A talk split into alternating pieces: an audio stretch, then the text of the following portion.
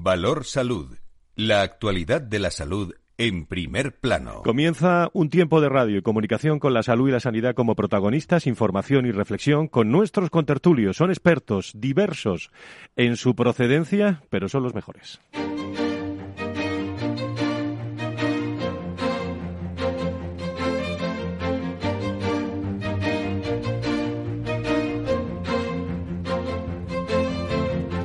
Valor Salud es un espacio de actualidad de la salud con todos sus protagonistas, personas y empresas.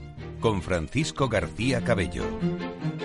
¿Qué tal? ¿Cómo están? Muy buenos días. Cierto optimismo esta mañana en eh, todos los medios, en, en, todas las instituciones sanitarias, en todas las empresas, las personas. España ha entrado en la zona de riesgo bajo de transmisión del coronavirus, una zona eh, que no estaba desde el 28 de julio de 2020 al final de la primera ola. Son datos de, de sanidad con una incidencia acumulada durante los últimos 14 días que se sitúa en 48,92 casos por 100.000 habitantes por debajo de los 50 que dan paso a ese umbral y que desde el inicio de la pandemia se han señalado reiteradamente como el objetivo que haría posible reducir al mínimo las restricciones. Vamos a ver qué nos cuenta la ministra Darias sobre, sobre estos datos.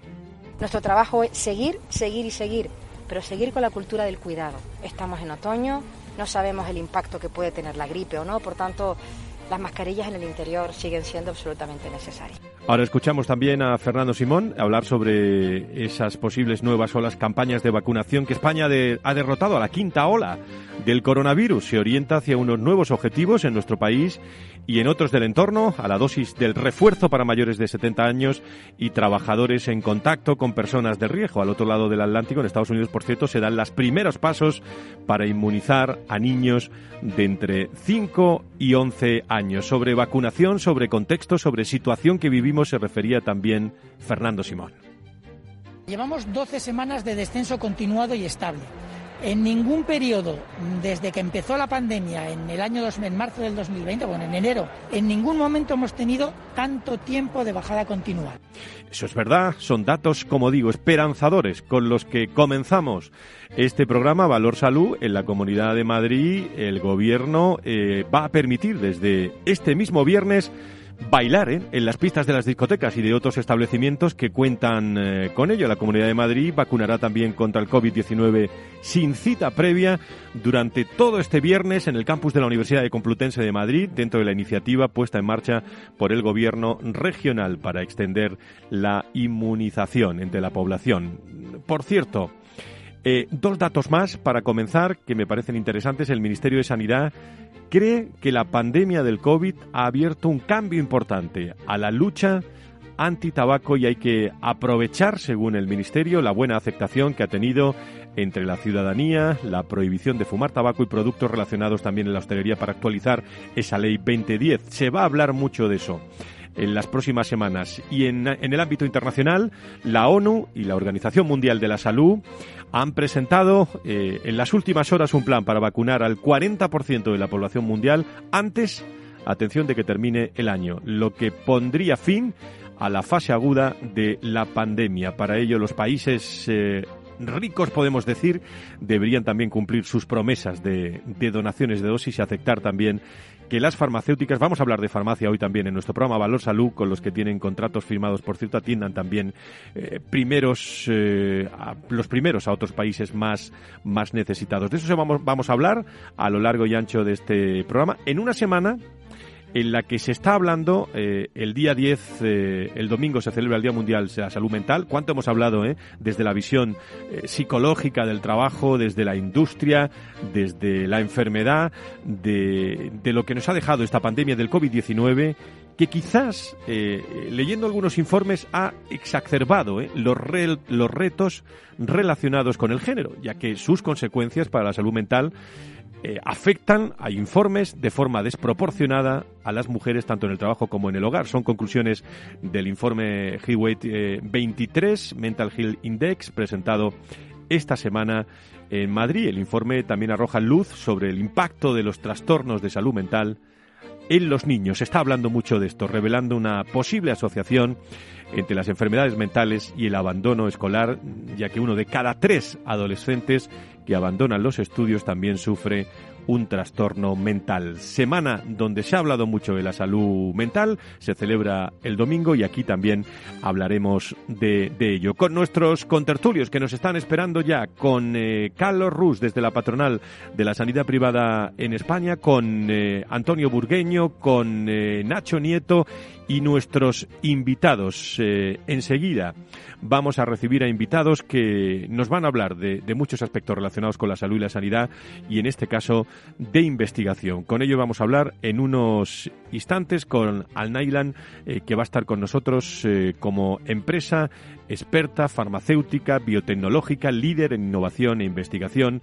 Van a estar presentes sus eh, directivos con nosotros esta mañana. A las 10 y 10 9 y 10 en las Islas Canarias. Nos están esperando nuestros contertulios en esa tertulia de la mañana.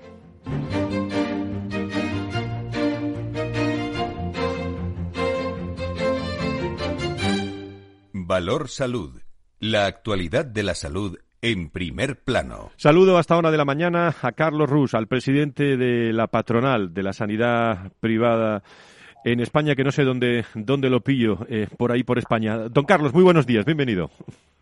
Hola, Fran, muy buenos días. Pues me, pillas en Cádiz. bueno, pues ya, ya sabía yo que te encontraba en algún lugar de, España. Bueno, una semana, Carlos, movidita ¿eh? para la sanidad, eh, eh, que viene, por un lado, de hablando de, de, economía, de eléctricas, y por otro lado, con propuestas políticas que no se han sentado muy bien, ¿no, don Carlos? Sí, yo no sé si te acuerdas de un senador romano que se hizo muy famoso, que era Catón el Viejo, porque terminaba todos sus discursos diciendo el Cartago del Endaés. Cartago debe ser destruida. ¿no? Pues la sensación que tenemos últimamente con la sanidad privada es que el discurso político, algún partido, fundamentalmente Podemos, va a llevar siempre esa coletilla. ¿no? cuéntanos eh, ¿qué es, cuál es el mensaje de la sanidad privada en este caso y sobre todo cómo habéis reaccionado también a, ante esas propuestas. Sí, bueno, yo me gustaría poner, si quieres, Fran, un momento en situación, ¿no? Estamos hablando de, una España donde cada vez estamos muy contentos porque tenemos una mayor esperanza de vida, se produce un mayor envejecimiento de la población. Esto incrementa de una forma muy importante los pacientes crónicos, enfermedades que antes significaban pues, que el paciente falleciera, ahora se cronifican eh, y luego tenemos un sistema, esto, esto por un lado que es muy importante, porque vamos a hacer un sistema donde cada vez más harán falta más recursos, más presupuesto y cada vez las inversiones serán mayor, fundamentalmente porque el 80% del gasto sanitario se produce por encima de los 60 años.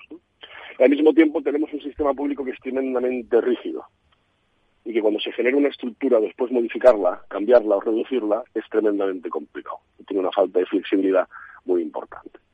Pero cuando vemos que vuelve a salir una iniciativa legislativa popular apoyada por 14 profesionales sanitarios muy cercanos al partido de Podemos, donde quieren recoger 500.000 firmas para intentar acabar con los modelos concesionales, al final lo que están intentando es acabar con la capacidad de gestión que tiene la, Administración. La Administración puede tener un hospital público de forma directa, podría tener un hospital público en un modelo concesional, podría incluso generar una empresa pública y después, por supuesto, estamos nosotros para colaborar. Entonces, lo que quieren es restringir la posibilidad de que la comunidad autónoma tenga una herramienta que es utilizar un hospital público donde la gestión, o bien de lo que es la parte no médica, o incluyendo la parte médica, eh, se, lleva a cabo por una empresa privada. Y al final las, comunidades autónomas ponen en, marcha estos modelos por una cuestión, por una cuestión de ahorro. Y tenemos algún ejemplo histórico en el que si quieres podríamos entrar, como sería el Hospital de la Ribera, ¿no? Donde conocemos bien y hemos estado en algún en algún caso. Claro, todo esto tiene una retroactividad importante, ¿no? Porque hay que hacer cuentas de nuevo, ¿no? Sí, bueno, hay, que hay que hay que hacer cuentas eh, y tiene un impacto importante porque solamente en este hospital de Valencia pues tuvo un impacto de más de 70 millones al, año. ¿Qué ocurre? Cuando se va a producir la siguiente reversión, de hecho la comunidad autónoma intenta pasarlo a una empresa de a una empresa pública para poder ser más flexible en la gestión, cuestión que al final no consigue llegar a cabo y, y, continúa la reversión. Entonces, querer imponer este criterio, Frank, al final yo creo que es tremendamente dañino, pero vemos que no es el primer ataque. ¿no? Ya se, se, aprobó en la Comisión de Sanidad, algo que desde mi punto de vista eh, fue vergonzante antes de verano, y era una resolución en la que se entendía que el número de pacientes COVID que había fallecido y, las consecuencias negativas del COVID se, se, se derivaban fundamentalmente de los modelos confesionales. ¿eh?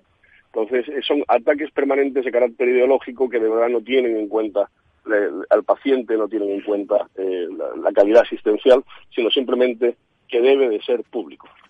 Mira que, entender que son modelos públicos. Eh, mira que venimos hablando, eh, iba a decir años, eh, desde que tenemos este programa de la colaboración público público-privada, pero llevamos hablando desde el año 1 hasta el año 7 que llevamos con este con este programa y difícil la veo, presidente de, la patronal en este caso. Es que al final es un debate, es un debate que es, desde mi punto de vista, un arma política. Es decir, al ciudadano le preocupa la salud, por supuesto. Le preocupa que cuando tenga un problema grave o, leve se le atienda.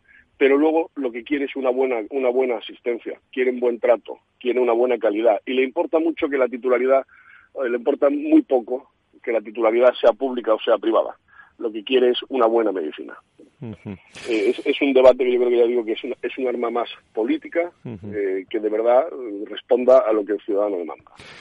Semana dura, ¿alguna cosa más, don Carlos, que llamar la, atención desde el punto de vista, como me decía, luego lo vamos a escuchar, el consejero de Economía y Empleo en las últimas horas, el consejero Lasqueti, hablando de que la salud bueno, no solo salud, es economía eh, también. Eh, y me parecían unas palabras muy explícitas que vamos a, escuchar. ¿Algo que afecta a la economía más de, la sanidad?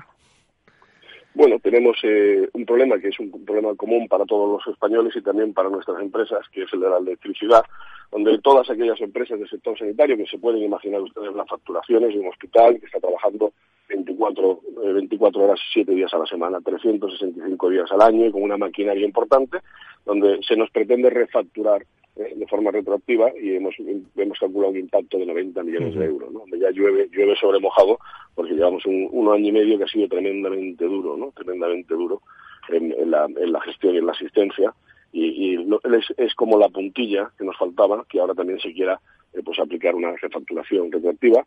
Hay una reunión con la ministra donde al parecer podría o, se, o se, avienta la, la, posibilidad de que, de que este, de este tipo de contratos queden fuera, el gobierno los excluya y esperamos que así lo sea. ¿no?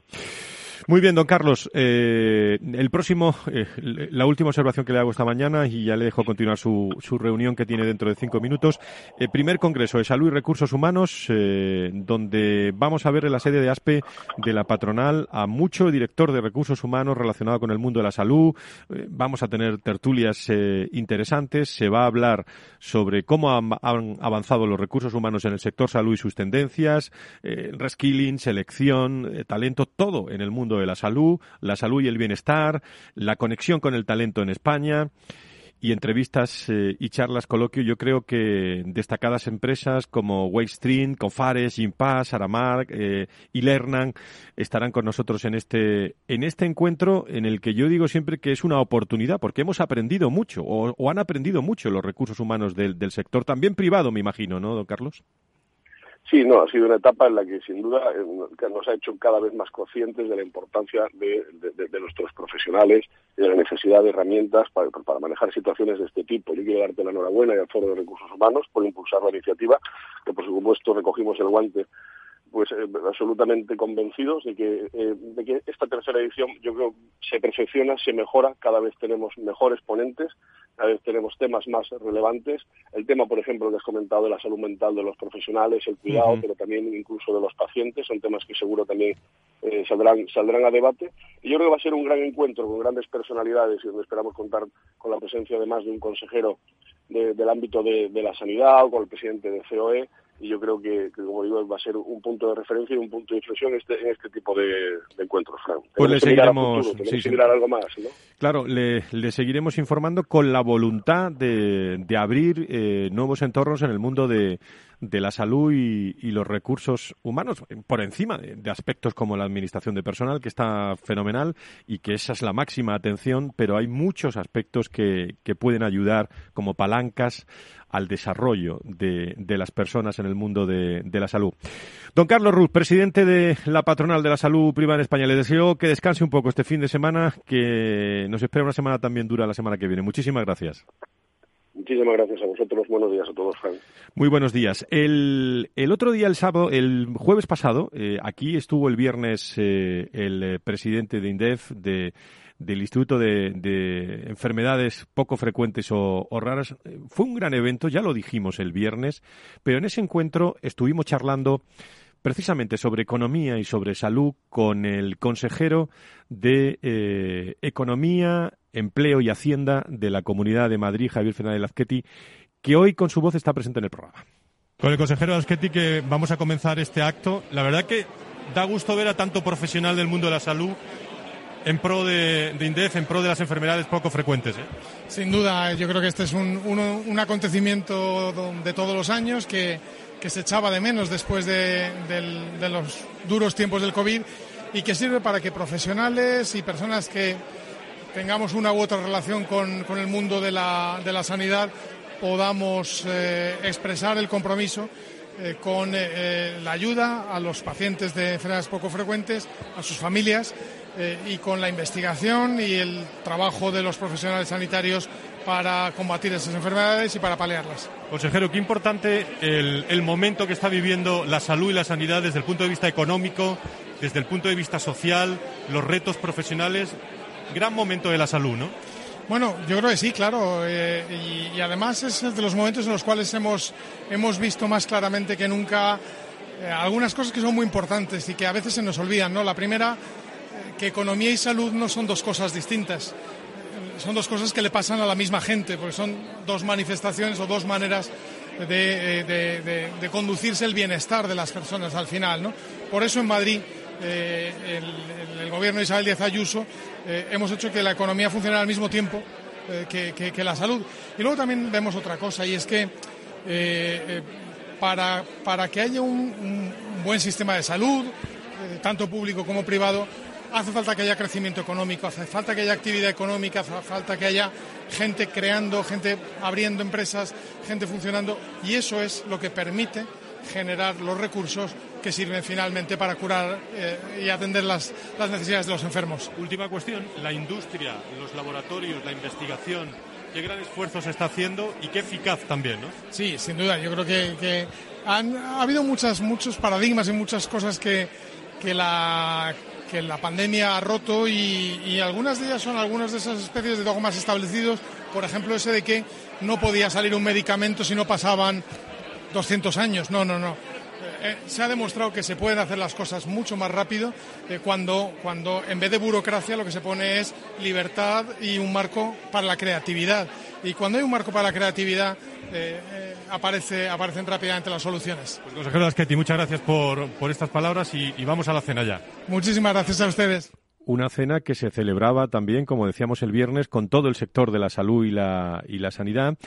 Eh, nos esperan también entrevistas con Pepe Soto, el eh, presidente de SEDISA, eh, gerente del clínico, y también con Margarita del Valle, que, bueno, que estuvo espléndida en esa, en esa sesión, analizando también el mundo de las vacunas desde el origen, lo cual escuchar a Margarita es poder conversar con ella es estar al lado de una sabia del mundo de la salud y la sanidad.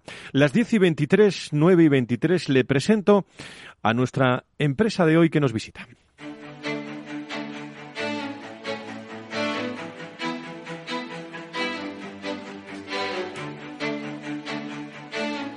Valor Salud desde la actualidad. La salud al alza. Y hoy desayunamos en Valor Salud y en Capital Radio con Sergio Bullón, que es director general de Alnailán, eh, empresa farmacéutica biotecnológica, líder en innovación e investigación, que está presente hoy con nosotros y nos va a contar muchas cosas. Tío Sergio, ¿cómo estás? Muy buenos días, bienvenido. Muy buenos días, Fran. Bueno, eh, cuéntanos eh, qué es eh, y sobre todo eh, en qué estáis trabajando en estos momentos y luego después de la pausa charlamos más tranquilamente. Bueno, pues lo primero de todo agradecerte la invitación a este programa y, sobre qué somos, qué es Alnylam, ¿no? Pues Alnylam al final es una, es una empresa dedicada principalmente al desarrollo de fármacos en base a un descubrimiento que fue el RNA de interferente, que fue un hito histórico en, el desarrollo de nuevos fármacos y así se reconoció en 2006 con el galardón del Premio Nobel de Medicina y Fisiología. Yo creo que eso podría ser un primer mensaje para presentar quiénes somos. ¿Qué es el, el ARNI, para que lo conozcan todos los oyentes? Pues el RNA interferente es una nueva manera de, desarrollar fármacos, es, un mecanismo natural en el que eh, se hace una selección de expresión de proteínas. Entonces, bueno, conseguimos de una manera natural, pues eh, silenciar aquellas proteínas causantes de enfermedad. Tengo entendido que la Agencia Europea del Medicamento también ha reconocido vuestro, vuestro trabajo, autorizando eh, una serie de, designaciones de medicamentos huérfanos muy interesantes. Sin duda, eh, hay un hecho claro que es actualmente tenemos tres fármacos autorizados por la Agencia Europea del Medicamento y yo creo que vienen muchos más y han reconocido este esfuerzo y, muchísimas agencias han reconocido todo, todos los nuevos fármacos con bueno pues con galardones y con aprobaciones aceleradas de para que esto esté en manos de los pacientes lo antes posible, que es nuestro principal objetivo. Con Sergio Bullón eh, vamos a hablar con eh, Al Nylan, eh, hoy con Alberto Torres también, director médico de esta compañía que nos visita. Alberto, ¿cómo estás? Muy buenos días. Hola, buenos días, Fran. hablábamos con el consejero Asqueti hace tan solo unos, unos instantes en esta grabación que teníamos sobre la investigación. ¿no? ¿Qué gran trabajo se está haciendo en España, sobre todo en, en vuestras empresas? Sin duda, al final toda la tecnología del RNA interferente no habría sido posible sin el gran conocimiento de los hospitales, de unidades de referencia y centros CESUR que están participando activamente en, todo el desarrollo de la misma. Como bien comentaba mi compañero Sergio, desde el año 2002, que la sede en Estados Unidos inició toda la investigación, pasando por el 2006, Premio Nobel, hasta la actualidad, se ha realizado un gran avance a la hora de todo el progreso y investigación en la fase de, del mecanismo de RNA interferente. Pues con vosotros vamos a estar eh, unos minutos después de, la pausa de las diez eh, de las diez y media y nos esperan también eh, protagonistas muy, muy interesantes y si queréis luego os quedáis en la tertulia con Nacho Nieto, con Antonio Burgueño, que conocen muy bien el mundo de la salud y la sanidad, de la investigación, para, para charlar con vosotros también en esta, en esta tertulia. Gracias por estar con nosotros y enseguida, enseguida volvemos. No, no se vayan. Ni ustedes que estáis aquí en directo, ni, ni, vosotros eh, que estáis escuchando el programa, saludando a todas las personas que se incorporan a la sintonía de Capital Radio esta mañana y escuchan por primera vez este este, programa. Ya saben que lo tienen que contar a toda la industria, a todo el, el sector, todas las mañanas a las 10, eh, tertulia diferente sobre el mundo de la salud y la sanidad. Enseguida volvemos.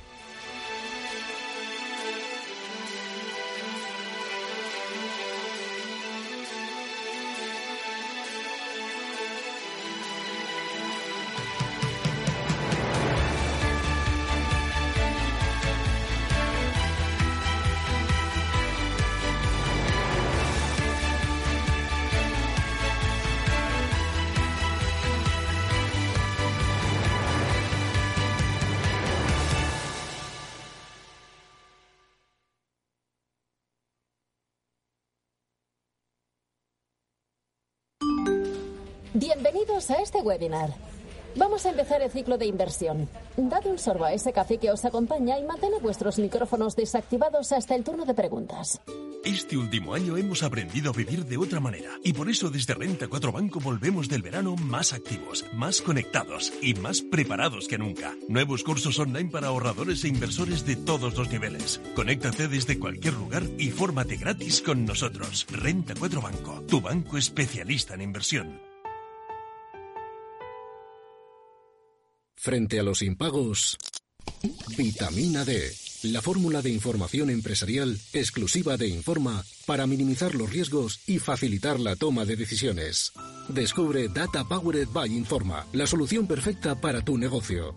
Consulta al especialista en Informa.es. Capital Radio Madrid 105.7 Metro de Madrid te lleva de forma segura al trabajo, al gimnasio, al retiro. Un medio de transporte accesible y rápido que te acerca a los lugares y a las personas que más quieres. Ahora y siempre, utiliza el transporte público. Ahora y siempre, muévete en Metro. Metro de Madrid, Comunidad de Madrid. Esto te estás perdiendo si no escuchas a Luis Vicente Muñoz en Capital, La Bolsa y la Vida. Xavier Ferraz, profesor de ESADE. La COVID eh, ha sido una especie de máquina del tiempo, ¿no? Nos ha situado no en 2021, sino en 2031 a nivel de, digitalización. Lo que tenía que haber pasado pues en 10 años eh, ha pasado en 10 meses. No te confundas. Capital, la bolsa y la vida con Luis Vicente Muñoz, el original. Capital Radio. Siente la economía.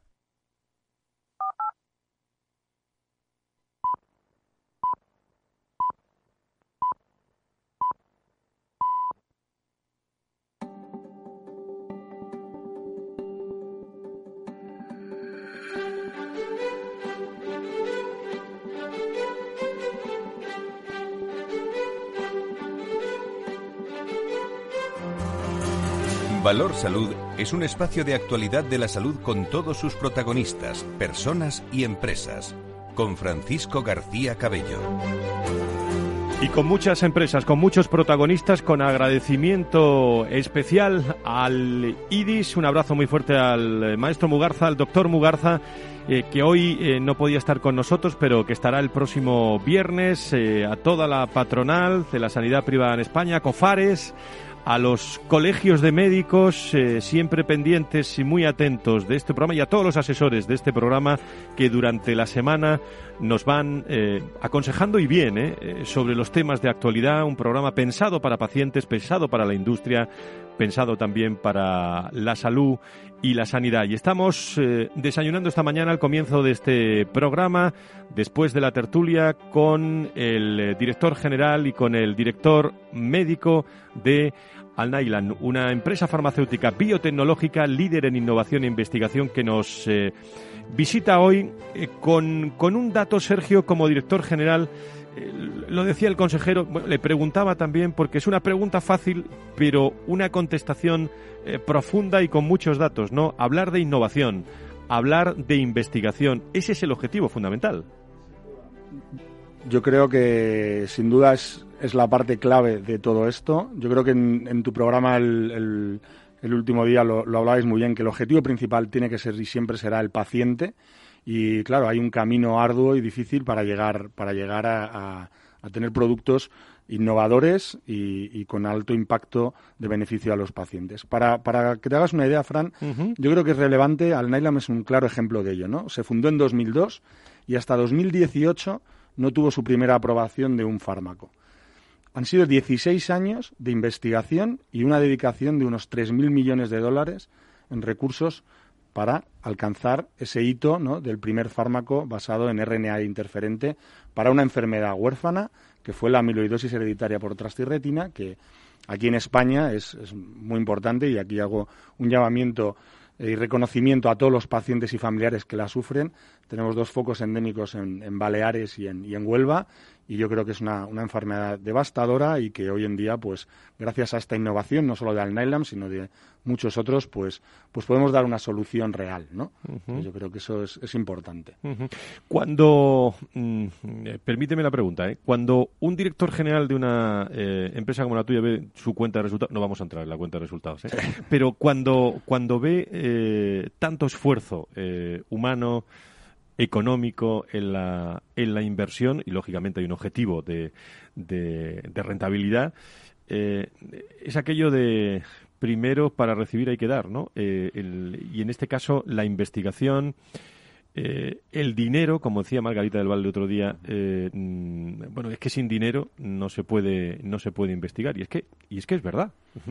Esto es muy complejo, muy muy difícil. Yo creo que, que tus oyentes tengan claro que el llegar al final del camino es muy, muy, muy difícil y que muchísimos productos, la gran mayoría de los productos en investigación no llegan al final del camino. Y ahí hay que meter muchísimos recursos, tanto humanos como económicos. Actualmente Alnylam, dado que tiene esta plataforma innovadora para el desarrollo de nuevas terapias, que no solo nos centramos en enfermedades huérfanas, sino queremos ampliar su acceso a otras enfermedades para beneficiar eh, a cuantos más pacientes mejor, Actualmente nosotros invertimos más del doble de lo que ingresamos a nivel global en investigación. Entonces, esto estamos hablando de unos 650 millones anuales que estamos invirtiendo en seguir, eh, para seguir desarrollando estos fármacos. Doctor, eh, desde el punto de vista eh, de, investigación, ¿cómo comienza una investigación para que lo sepan todos nuestros oyentes? Pues luego vemos los resultados, los titulares, eh, hablamos de, dinero, de, personas, pero ¿cómo comienza una, la toma de decisión de una investigación de estas? Para que lo entiendan todo o lo entendamos todos. Es una, es una muy buena pregunta, Fran.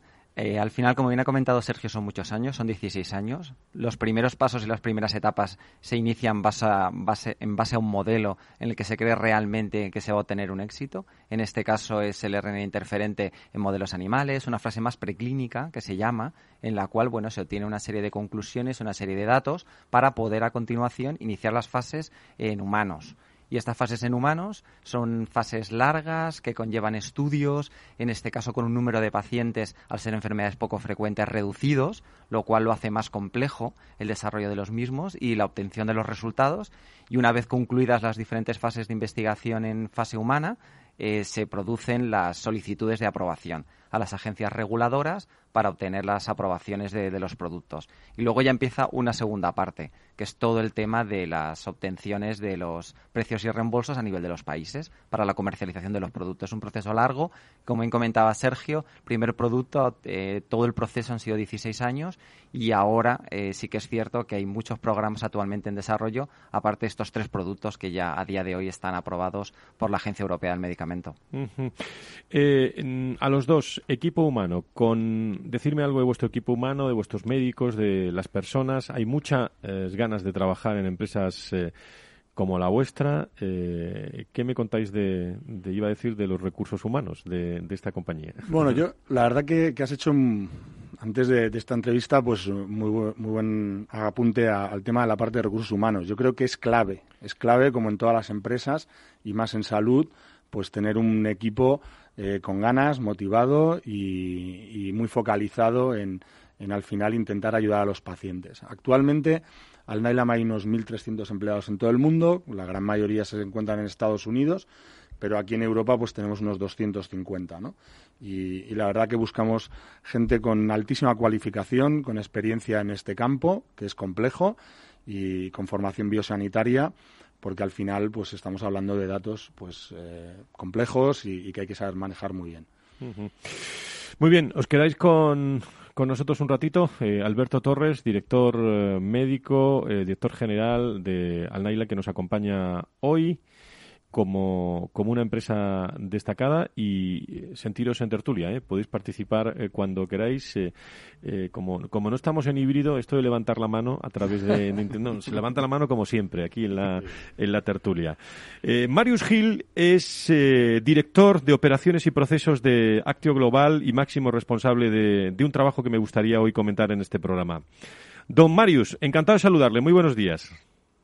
Igualmente, Fran, buenos días. Bueno, en los, En los, corrígeme, eh, pero en los últimos tres años las áreas de farmacia hospitalaria de más de 50 hospitales españoles han sufrido un proceso de transformación que les ha ayudado a evitar pérdidas de tiempo, recursos, la desconexión entre las áreas, personas, así como la falta de estandarización de los procesos.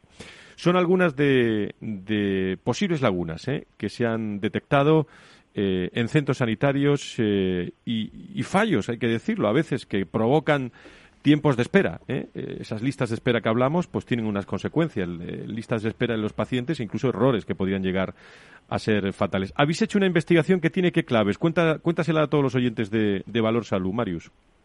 Pues, pues sí, estamos hablando de áreas de farmacia principalmente pero realmente podemos encontrar situaciones de este tipo en eh, muchos procesos hospitalarios. Y esto viene eh, principalmente eh, debido al propio diseño organizativo de, los hospitales, muy orientados tradicionalmente a, disciplinas, a áreas, y, cuando em, miramos miramos al paciente, antes Sergio lo decía, no poner el paciente en el centro, que esto creo que ahora mismo ya son todos los hospitales los que lo dicen, muchas veces lo que acabamos haciendo es poner la patología en el centro. Y el paciente es mucho más que esta patología, porque es un paciente que tiene una necesidad muy concreta, tiene que cruzar por diferentes especialidades de, un mismo hospital. Y ahí es donde se producen muchas veces estas diferencias entre eh, lo que eh, está realizando un área y otra. Ah, porque hemos trabajado muchas veces en, ah, la parte de farmacia hospitalaria? Pues porque precisamente la farmacia hospitalaria es una de estas áreas transversales que tiene que dar servicio al resto del hospital. Y ahí es donde se detectan ah, muchas veces estas faltas de sincronismo. Dime una cosa, ante el proceso, todo lo que se ha aprendido estos últimos 19 meses ¿eh? en los hospitales, ante el, eh, proceso de digitalización y transformación de las formas de trabajar, Eh, qué difícil muchas veces es pensar, eh, Marius, cómo se produce un proceso de digitalización, de transformación en un hospital que sigue funcionando, sigue solucionando problemas de pacientes. Lógicamente producen listas de, espera estos cambios, pero trabajar al mismo tiempo que se digitaliza o se transforma un hospital no me parece nada, eh, nada fácil, incluso hablando de farmacia hospitalaria. Es un reto, es un reto y y es eh, ya no solo pensando en la parte operativa, que, es la más importante, el hospital debe mantener su operativa y su ejecución diaria, eh, ya sea un área de farmacia, ya sea cualquiera de las áreas, pero es que además a nivel de protocolos de digitalización el punto de partida es eh, variopinto. Entonces ya solo con llegar a, un único protocolo, llegar a un, único sistema de comunicación ya es un, gran reto para muchos de estos hospitales. Entonces, eh, eh, este es un primer paso clave. Pero incluso el llegar a mantener o a estandarizar unos objetivos entre un área y otra eh, también ya supone un reto importante. Muy bien, pues eh, no sé si quieres anotar eh, el reto eh, número uno en este diagnóstico y soluciones que habéis hecho en, en 50 hospitales, hablando de farmacia hospitalaria. Reto número uno, que no hay que perder de vista y así, y así lo seguimos de cerca. El reto número uno es entender, entender, ah, entender la experiencia del paciente. yo creo que este es el principal reto porque una vez entendemos la experiencia del paciente, o sea, este paciente que primero llega al hospital, que después pasa por un servicio, que después de este servicio va a, otro servicio y que todo esto forma parte de su tratamiento y de su experiencia hospitalaria, entender este reto nos llevará a sincronizarnos mejor internamente y nos llevará a entender que, por ejemplo, un área de oncología tiene que estar perfectamente sincronizada con el área de farmacia, con el hospital de día y que si este sincronismo no se produce, todo ello acarrea, antes lo decíamos, esperas, pero también errores ah, que afectan directamente al paciente. Entonces, eh, para mí el reto principal es poner, pero ahora sí, ¿no? Paciente al centro de todo este diseño organizativo. Muy bien, pues eh, Marius, muchas gracias como director de operaciones y procesos de Actio Global, eh, diagnóstico, soluciones, áreas de farmacia hospitalaria, más de 50 hospitales españoles que han sufrido ese proceso de transformación y al mismo tiempo los profesionales eh, pues siguen trabajando eh, desde el punto de vista de la gestión, desde el punto de vista médico, eh, de investigación, me parece realmente un, un, mérito un mérito extraordinario porque todo funciona pero alguien tiene que, que moverlo. Marius, muchas gracias por estar con nosotros. Muy buenos días. Muchas gracias, Fran. Gracias a vosotros. Un dato, eh, el domingo van a oír hablar mucho de, por parte de la Organización Mundial de la, de la Salud del Día Mundial de la Salud Mental, que como digo se celebra el 10 de octubre. Eh, hay una empresa Securitas Direct que presenta, ha presentado esta semana los datos de un estudio realizado por el Instituto Sondea como muestra de su compromiso también por la protección y bienestar de, personas que pretende, bueno, pues eh, visibilizar un problema que cada día preocupa más a los españoles como es la, la salud mental. Algún dato, ¿eh? Nueve de cada diez españoles opinan que el cuidado de la salud mental debe ser prioridad para las administraciones. La soledad, la angustia, los problemas económicos, el miedo a tener problemas de, de salud. Un 93,95% piensan que España queda mucho camino por recorrer respecto a esta problemática. Para el 41,47% de los encuestados, el colectivo más afectado es el de las personas mayores. Atención a los niños también. Creo que tengo línea con esta empresa eh, que quería saber cómo amanece esta mañana, Securitas Direct, hablando de este asunto. Jennifer López, ¿cómo estás? Muy buenos días, bienvenida. Hola, buenos días, muchísimas gracias. Bueno, pues danos, danos alguna referencia de este informe que, habéis hecho, vosotros que conocéis eh, bien, eh, pues todo cómo se ha movido en la pandemia, eh, porque habéis trabajado muy directamente.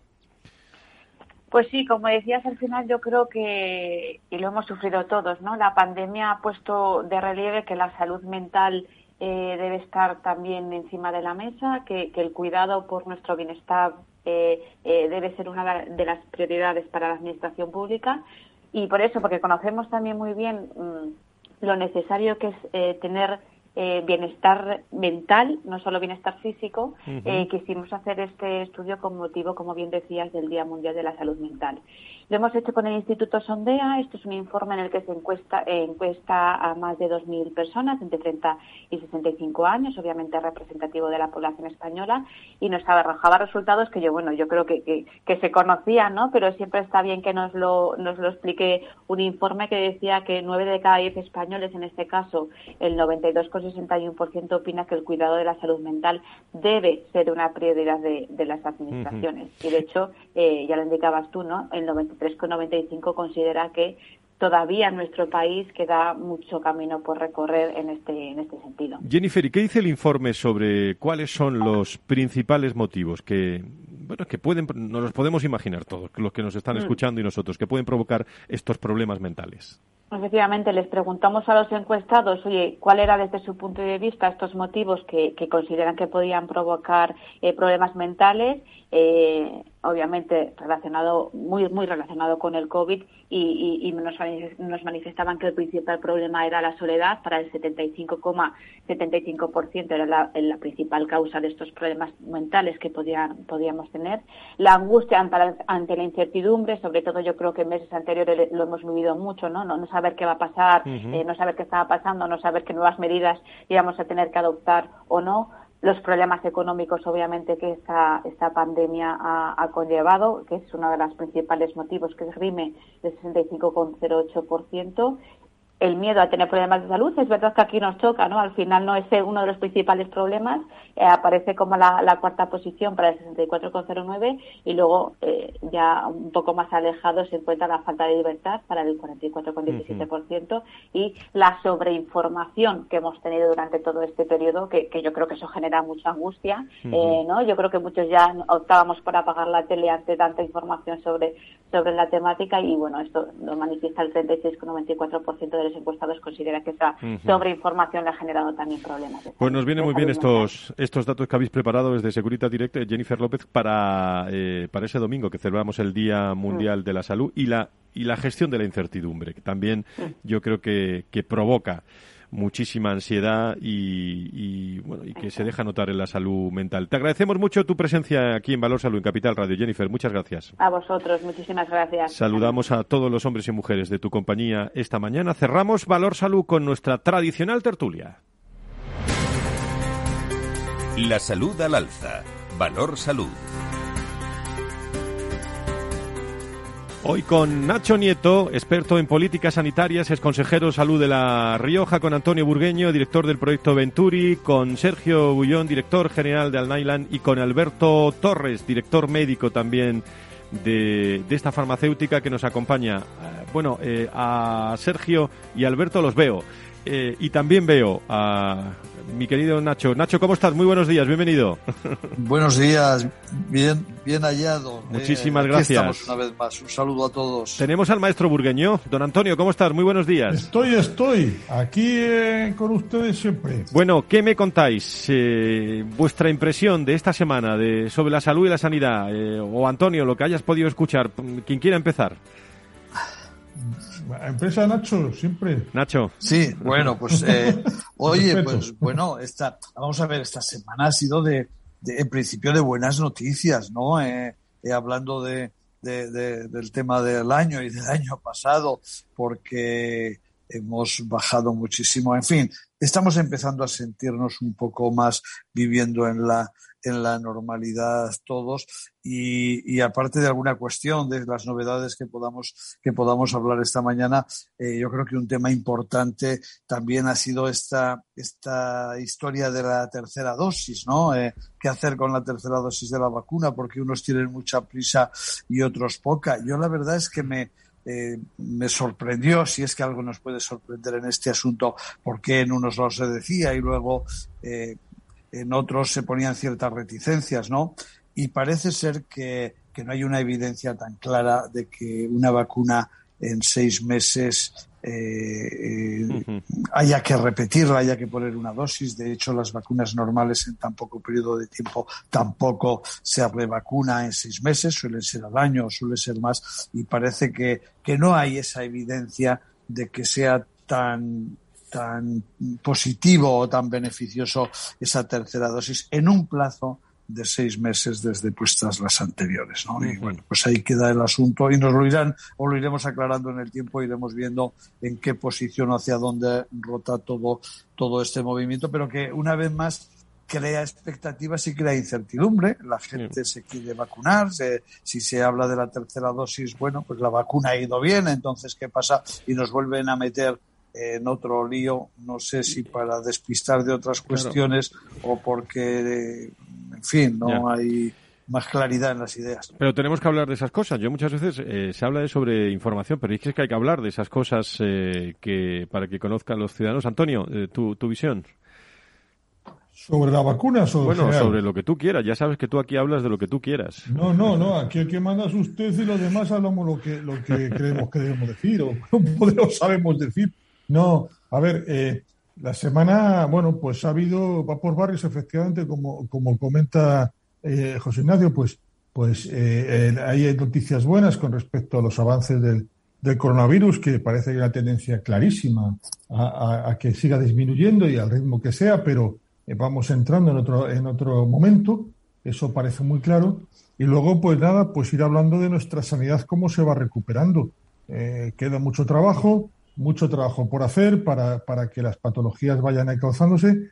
Para ese trabajo con la privada cada vez más complicado, porque lo complican, porque, porque evidentemente es muy necesaria y ahora mismo es inútil. Ha habido un ataque también ahora con las negociaciones, están que si quieren cargarse a Moface no. Bueno, Moface se lo están cargando desde que, desde casi que lo pusieron en marcha, pero, pero están queriendo ahora pues que, pues claro, tienen que asumir el impacto de las, de las nuevas terapias, de las terapias avanzadas de, terapias CAR-T, que son carísimas. Las compañías seguros están firmando acuerdos y, y, bueno, pues yo creo que ahí estamos en un debate continuo y en un momento muy crítico, entre otras cosas, porque ahora mismo el gasto está eh, libre, pero, pero ya se empieza a hablar de qué va a pasar cuando, cuando se empieza a poner, eh, se acote esto, ¿no? De hecho, ya algún medio decía que, que se empieza a preocuparle a Bruselas el poco control de este, de este país en el gasto. ¿no?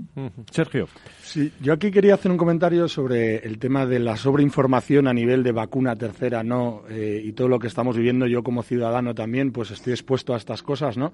Yo creo que, que, deberíamos tener una gran confianza en las agencias. Yo creo que aquí la Agencia Española del Medicamento ha hecho un trabajo excepcional durante todo hasta el periodo de pandemia y al final yo insto a los ciudadanos y menos conocedores de, este mundo que, intenten tener fuentes de información lo más certero posible de, agencias, de organismos reconocidos, que son los que nos guiarán un poco eh, en base a, los datos, a datos contrastados, eh, cuáles deberían ser los siguientes pasos. Ese sería un poco eh, mi recomendación al respecto. Nos vamos al fin de semana, pregunto, ¿eh? con ciertos aires optimistas, eh, manteniendo esa distancia entre las personas, las mascarillas, pero ese 48,92 por 100.000 habitantes, incidencia, nos lleva a, a salir prácticamente de esa zona de esa zona peligrosa ¿no? del umbral de los datos del coronavirus histórica pero mm, tenemos que, que seguir teniendo cuidado, Nacho, Antonio y, todos nuestros contertulios? Sí, sí, tenemos que seguir teniendo cuidado porque hoy nos recordaban, y esto eh, no se puede olvidar, que ya estuvimos eh, por debajo de 50 de, índice otra vez en un determinado momento y luego mira dónde hemos vuelto a llegar. Todo el mundo dice, y esa es la tranquilidad, que eso no va a volver a pasar, no se va a volver ni con esa rapidez ni a esos niveles. Pero, pero ahí está ahí está el hecho. Entonces tenemos que tener cuidado, pero claro, al final, ¿qué tenemos que hacer? Pues que lo, que nos dicen que tenemos que hacer, no tenemos muchos más criterios y, tratar de ir. Y evidentemente, si salimos a la calle, si se va, hay un, hay un ambiente diferente al que había hace unas semanas, hace, por supuesto que, que hace unos meses. Esa, esa es la realidad. Y todas las normas de todas las comunidades están yendo a, modificar esos eh, esas eh, normas, esas cautelas que había en muchas actividades de la vida diaria eh, para defendernos del, del COVID-19 y que van desapareciendo. Ahí, en, esa, en esa situación estamos, pero desde luego no nos olvidemos del todo de esto, aunque vivamos más relajados y más tranquilos que falta hacía. Antonio, ¿cómo van las listas de espera? Tú que las sigues. Eh, pues las listas de espera estamos esperando datos de junio, van a tardar todavía un poquito. De junio del 2021 manejamos todavía todo diciembre a nivel nacional. Eh, mi estimación es que va, va, a subir, va a seguir subiendo la presión sobre consultas eh, y sobre quirófanos, porque evidentemente eh, la, capacidad de resolución del sistema es la que es. Y ha aumentado, va aumentando la actividad en primaria, que se quejan con razón, porque tienen ahora mismo muchísima presión y, ya van filtrando pacientes hacia los siguientes pasos del proceso diagnóstico y tratamiento. Entonces, estamos en un momento muy, muy complicado. El infradiagnóstico en todas las patologías es muy elevado y ese, es el gran rato que tenemos. Bueno, tenemos otros muchos. Aquí se habla de la salud mental. La salud mental es un. Domingo, el domingo celebramos ese día mundial. Tremendo, tremendo. Ya, y, y, además, donde, pero ya antes de la pandemia. O sea, la salud mental, yo no sé hasta qué punto ha afectado eh, a la, a la salud mental de los ciudadanos. La pandemia me estimo que ha afectado y nos ha afectado. Había una experiencia eh, que se comentó hace años del efecto Roseto, que era un pueblo italiano eh, donde, bueno, no quiero entrar en el lío, pero que donde se demostró que las relaciones sociales eran muy importantes, eh, porque era, es que tenía un, un, índice de asistencia a los médicos muy por debajo del resto de pueblos de la zona. Y el médico lo estudió y era porque el apoyo social que había dentro del pueblo, que eran que se llevaban todo muy bien. Entonces, bueno, pues yo creo que ese tipo de cosas esa normalidad nos va a ayudar un poco a todo, ¿no? Yo creo que esa normalidad nos va a venir muy bien. No saben ustedes lo que... Cójanlo, cójanlo el teléfono que está sonando. No, no, no saben la, no saben la alegría que me da a mí eh, poder estar eh, cara a cara eh, con, con invitados hoy con Sergio Bullón, con Alberto Torres de Alnailan, con vosotros, con, con todos. Veros, ¿eh? Mm. Veros y estar. Mm. Yo creo que eso... Eh, eso eh, nos sitúa desde el punto de vista de salud y sanidad con muchas más ganas de relacionarnos, de, de, establecer eh, pues eh, conocimiento de las personas, de, charlar. Yo creo que eso es bueno, eso es bueno y hemos tenido ausencia de ello durante durante mucho mucho tiempo. Bueno, saben ustedes que la presidenta de la Comunidad de Madrid ha dado pista libre para las discotecas y otros establecimientos. Eh, ¿Van a hacer uso ustedes de ellas este fin de semana? ¿Eh? Pues, eh, eh Fran, esto que dices ahora, porque yo antes estaba comentándolo, whatsappeando con Antonio, y, y, a mí me ha surgido, yo no sé qué, porque vamos a ver, esto de bailar con mascarilla y con la distancia interpersonal, ¿cómo se hace? Pues te, presento, te presento un montón de gente eh, que lo hace. Eh. te presento un montón de gente. sí, con esas dos cosas es muy fácil hacerlo, pero bueno. Pues esa es la, la realidad. Eh, el gobierno de la Comunidad de Madrid que va a permitir desde este viernes bailar en las pistas de las discotecas.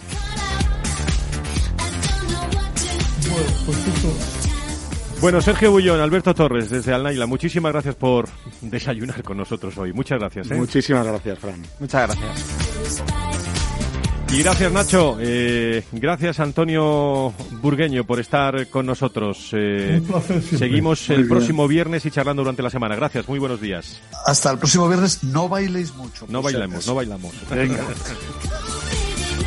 Y a todos ustedes, queridos amigos, cuídense mucho. El viernes más salud y sanidad, contado de otra forma, con otros argumentos, con cuestiones para que se entere muy bien de cuando hablamos de salud, de, de lo que hay y fundamentalmente de las profesiones que nos están ayudando mucho como son los, los médicos en, en España, los farmacéuticos y toda la investigación.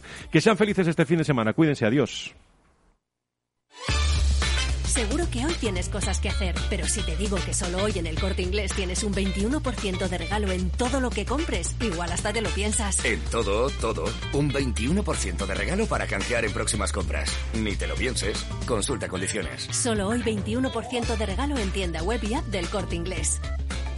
Si estás pensando en comprar una casa, entra en cuchabank.es y accede a nuestra oferta hipotecaria.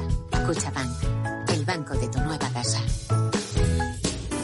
Somos Mazapanes Barroso. En nuestra empresa elaboramos productos con ingredientes seleccionados siguiendo una tradición artesana transmitida de generación en generación desde hace más de un siglo. Te llevamos el auténtico mazapán artesano de Toledo a tu casa. Nos esperan fechas muy especiales en las que no puede faltar en tu mesa. Compra tus dulces favoritos en nuestra tienda online www.mazapanesbarroso.com o llamando al teléfono 92 535 3149. Disfruta del auténtico mazapán con Mazapanes Barroso, maestros artesanos con tradición y calidad desde 1890.